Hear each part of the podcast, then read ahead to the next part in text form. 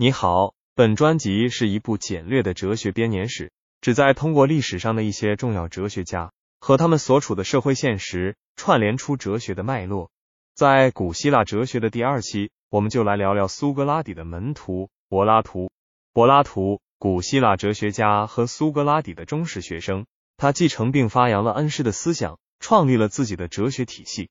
柏拉图出生于公元前四百二十七年，出身于雅典的一个贵族家庭。他的童年和青少年时期正是雅典民主政治制度的黄金时代，但是雅典在伯罗奔尼撒战争中战败后，陷入了动荡和失望的深渊。在这个充满挑战和不确定性的时代背景下，柏拉图认识到了苏格拉底，他被苏格拉底坚定的道德信念和对真理的执着追求深深吸引。为了跟随恩师学习，柏拉图放弃了政治生涯的诱惑，专注于哲学的研究。他认为。哲学是揭示人类生活真谛的唯一途径，也是社会从动荡走向和谐的关键。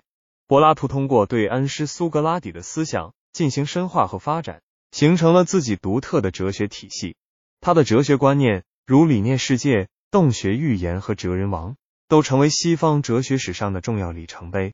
在柏拉图看来，世界分为现实世界和理念世界，现实世界是不完美的，而理念世界则是永恒。完美的真实存在，人类应该努力追求理念世界的智慧，从而超越现实世界的无知和痛苦。柏拉图通过创作一系列对话体著作，将苏格拉底的思想传播给更广泛的读者。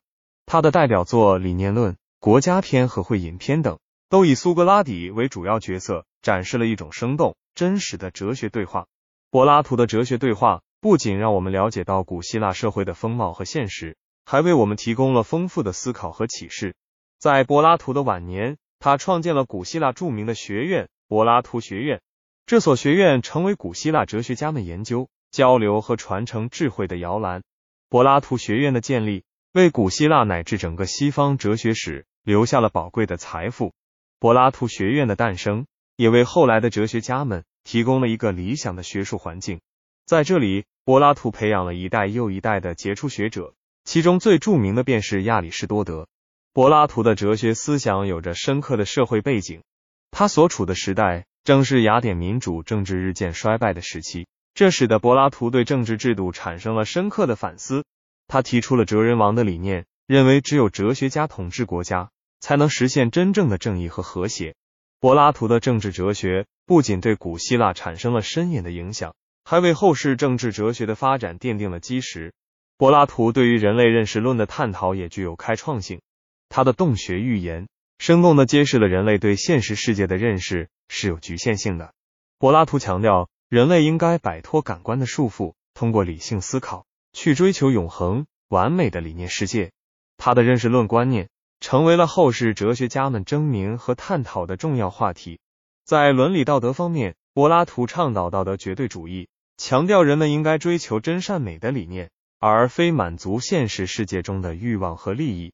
他认为，只有坚守道德原则，人类才能实现个人和社会的幸福。柏拉图的伦理观念为后来的道德哲学奠定了基本框架。总之，柏拉图的一生是对恩师苏格拉底的传承与发扬。